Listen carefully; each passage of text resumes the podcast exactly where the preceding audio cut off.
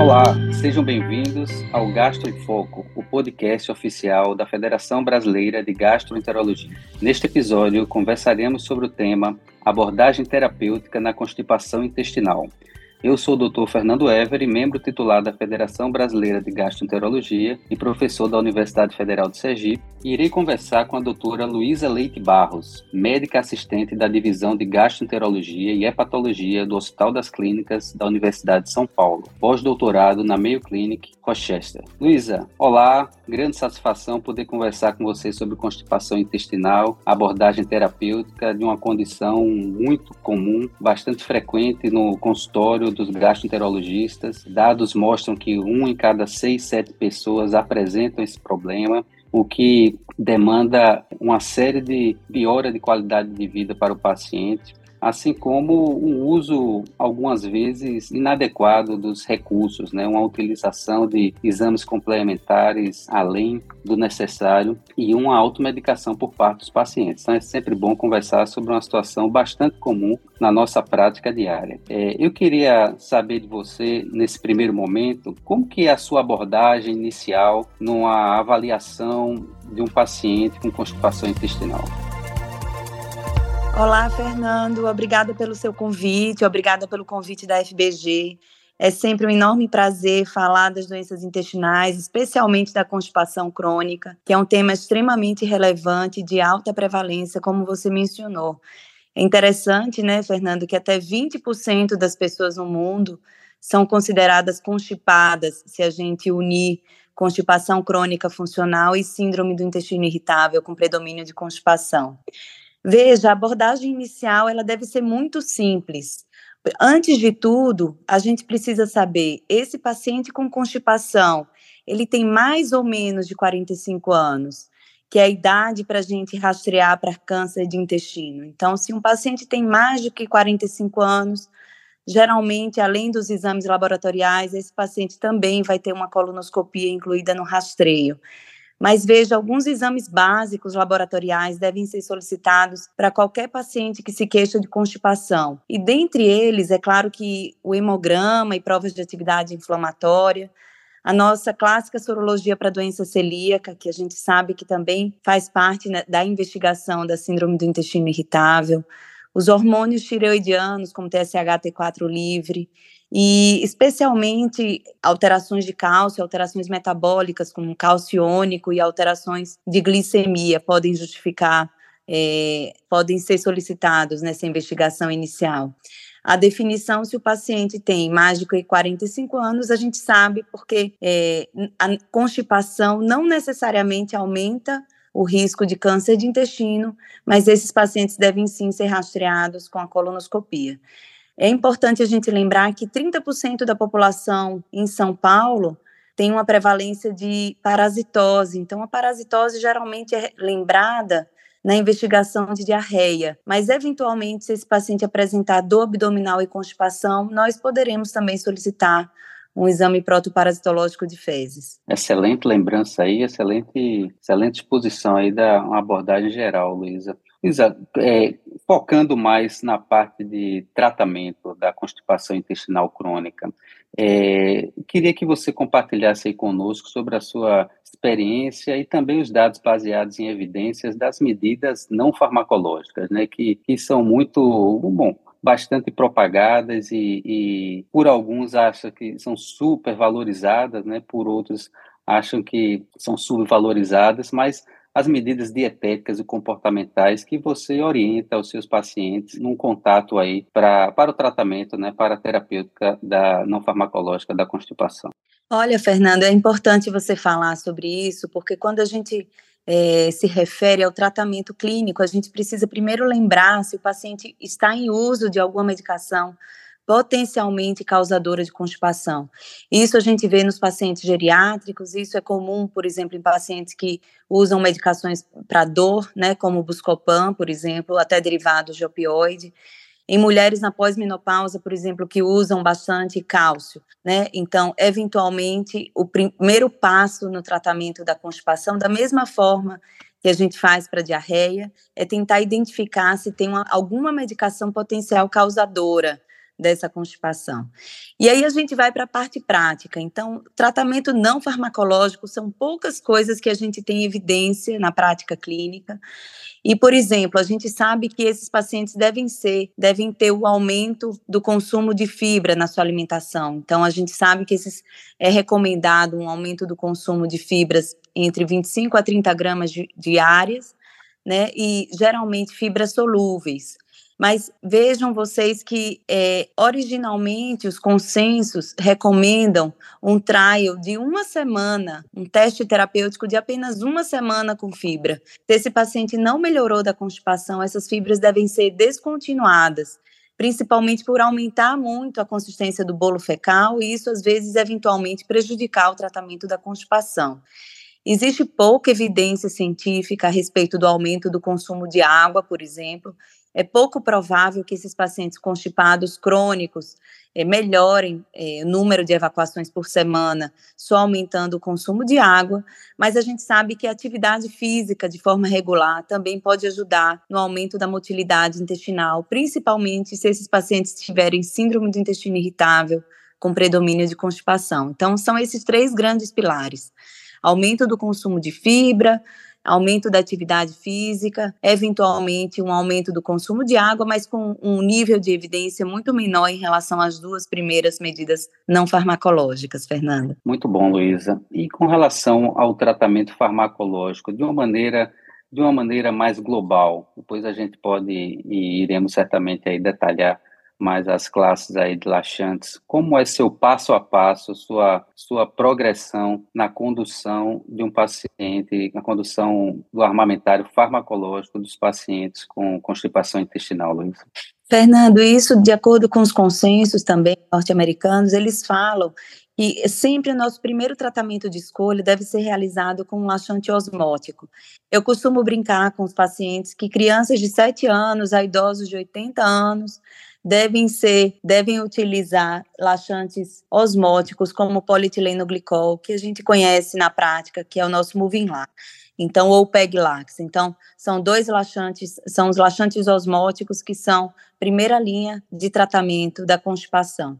E se a gente redividir os laxantes, né, em três grandes grupos, a gente sabe que além dos laxantes osmóticos, a gente também tem os, os emolientes, né, que é o óleo mineral, e os laxantes irritativos. E esse sim, não temos um tempo necessário, um tempo definido de tratamento, né? A gente sabe que o uso a longo prazo de laxantes irritativos, como bisacodil, sene, que a gente encontra na grande maior maioria dos laxantes nas, nas farmácias, eles devem ser utilizados com cautela, principalmente pelo risco de diarreia e desidratação nos idosos, por aumentar a prevalência de dor abdominal nesses pacientes com constipação, e principalmente porque a gente não tem estudo suficiente que demonstre que eles são seguros a longo prazo. Então, sempre, né, Fernando, a gente vai tentar tratar uma constipação, mesmo que os pacientes sejam constipados desde a infância.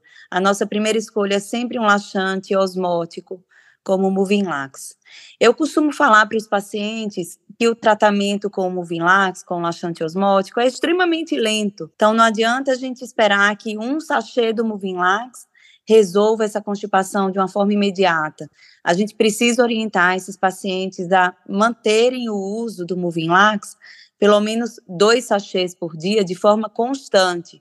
E a gente pode considerar essa avaliação, por exemplo, em um a dois meses para ver se confirmar se realmente o paciente teve alguma melhora satisfatória, aumentando o número de evacuações por semana ou não. Perfeito. Você, em que você prefere usar? É, tem, você já falou muito do polietileno glicol. É, em que situações aí você dá uma preferência aí à, à lactulose, lactitol ou não? É uma questão somente de utilização em caso de disponibilidade desses aí. A preferência mesmo pelo, do osmótico é pelo polietileno glicol mesmo. Exato, é sempre a preferência, viu, Fernando? Porque distende menos. Então, a lactulose, como um laxante osmótico, ela é super efetiva, mas geralmente esses pacientes apresentam uma distensão abdominal importante que às vezes inviabiliza o seu uso. É importante a gente lembrar de, do hidróxido de magnésio, que também pode ser considerado um laxante osmótico. E a gente no Brasil sabe que existe uma grande dificuldade do acesso a esses novos tratamentos de constipação e, eventualmente, o hidróxido de magnésio pode ser utilizado também é, como primeira linha, junto ao polietileno glicol nos pacientes constipados. Excelente lembrança, Luísa. É, você comentou sobre os, os, laxantes emolientes e também os irritativos, é, em que a gente, bom, muitos colegas aí, eles trabalham em, em, em locais que né, tem pouca disponibilidade do armamentário de laxantes e, e, também com a população que tem um baixo acesso, assim, a as novas classes, né? Os, é, você gostaria, de destacar alguma situação? Que situações você utilizaria os laxantes emolientes, o óleo mineral e quais os cuidados aí que porventura o médico deve ter na utilização dessa classe de laxantes? Olha, Fernando, o óleo mineral ele é muito pouco efetivo para o tratamento da constipação. O que a gente sabe é em qual grupo ele está contraindicado. Então, os idosos têm um risco de broncoaspiração e de pneumonia lipoídica que contraindica o seu uso, da mesma forma que em crianças. É, é pouca a chance de esse paciente responder com óleo mineral no nosso dia a dia, é muito pouco provável que isso aconteça. Então, na minha prática, não é o, o laxante de primeira escolha. Ele pode ser, sim, utilizado em associação a um laxante osmótico, a um laxante irritativo, mas a gente precisa garantir e falar ao paciente que a sua eficácia ela é muito menor quando comparado aos laxantes osmóticos, como polietileno glicol. Fora do Brasil, eles ainda têm o macrogol, né? Então, outros uh, laxantes osmóticos, outras classes de laxantes osmóticos que podem auxiliar também no manejo clínico desses pacientes. O que acontece na nossa prática é que às vezes a gente utiliza uma associação de uma dose baixa de um laxante irritativo junto ao laxante osmótico, que é o polietileno glicol, que ele deve ser mantido de forma constante. Excelente. E, Luísa, caso não seja possível um, atingir um sucesso aí, terapêutico com o uso dos laxativos osmóticos, é, mesmo que associado eventualmente aos irritativos, é, que, dentro da sua prática, que classe terapêutica você iniciaria, utilizaria para esse paciente? Olha, Fernando, novamente a gente para no nosso consenso, no consenso norte-americano da AGA, que fala que o paciente que não respondeu inicialmente aos laxantes osmóticos ou a um trial com fibra, eles devem ser investigados com a manometria no retal. E aqui a manometria no retal de alta resolução é essencial para a gente definir aqueles pacientes que têm defecação dissinérgica e que se beneficiariam de um tratamento com biofeedback, fisioterapia do assoalho pélvico, também é, nesse contexto de tratamento da constipação.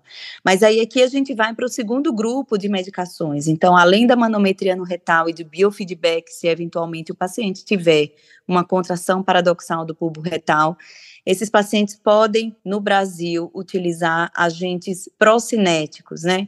Então, é, o que a gente tem como classe de um agente procinético é a procaloprida, é, que ela esteve em falta em São Paulo nesse último mês, por transição aí da indústria farmacêutica para outra indústria, mas que, na verdade, ela deve ter o seu estoque restabelecido. Então, a procaloprida é um agonista 5-HT4, serotoninérgico, altamente eficaz e potente no tratamento da constipação crônica idiopática. Eu adoraria que a gente tivesse disponível no Brasil o secretagogos, né, Fernando? Então, a Mitisa, é, a lubiprostona já esteve disponível, mas fora do Brasil também, eles têm, eles contam com linaclotide, com plecanatide, né? Agora foi aprovado nos Estados Unidos o tenapanor, então, que é o, o Ibsrela, é uma medicação nova que bloqueia a absorção, é, do, a, bloqueia a ação do, dos canais só de hidrogênio no cólon e aumenta a secreção de água intracolônica, né?